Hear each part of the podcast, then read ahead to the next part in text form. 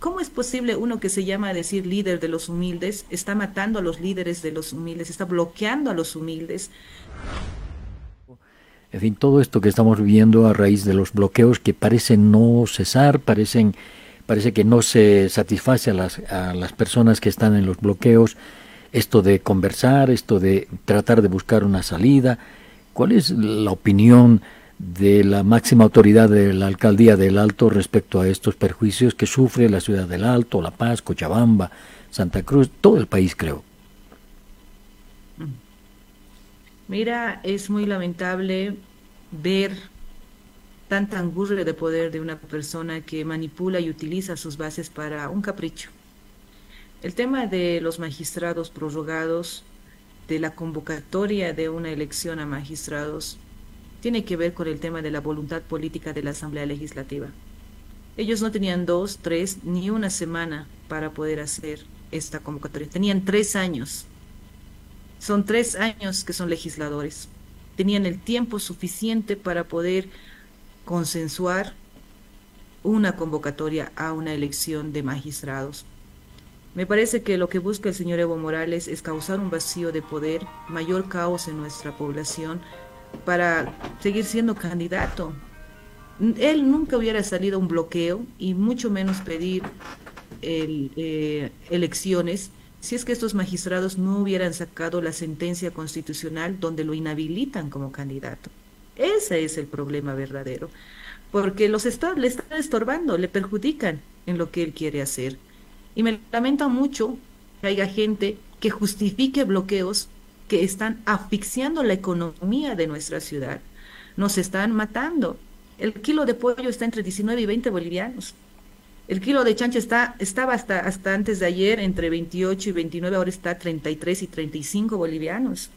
La carne de res, las flores que venían de Cochabamba, las frutas, o sea, ¿cómo es posible uno que se llama a decir líder de los humildes está matando a los líderes de los humildes, está bloqueando a los humildes?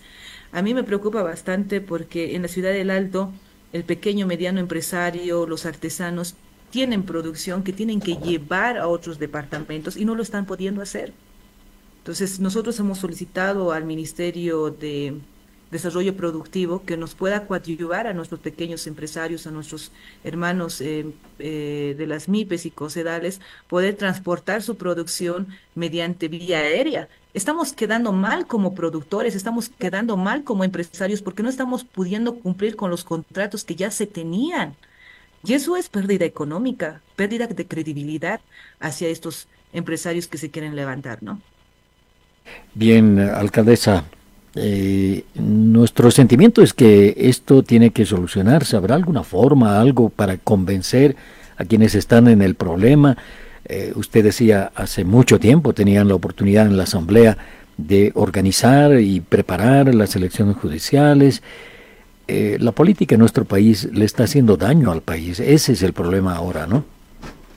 Así es, mira, yo con mucha pena veo la actitud de algunos legisladores que, me, que, realmente me, me, da, me da vergüenza ajena. Mm. Si hay voluntad política, esto se puede hacer en una semana, una convocatoria, porque es poner fechas y nada más, mm. requisitos.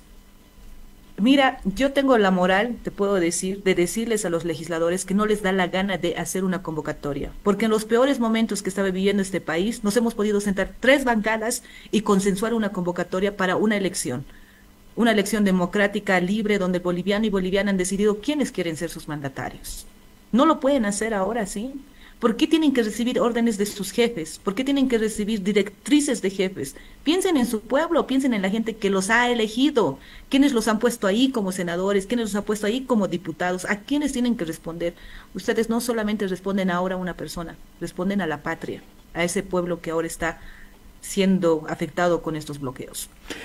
Eh, le pregunto por eso, eh, ¿cómo hicieron las negociaciones? ¿Cuál es la llave que puede abrir la puerta para estas elecciones cuando se trata de la Asamblea? Usted tiene experiencia en eso, ha sido eh, presidenta de, en la Asamblea.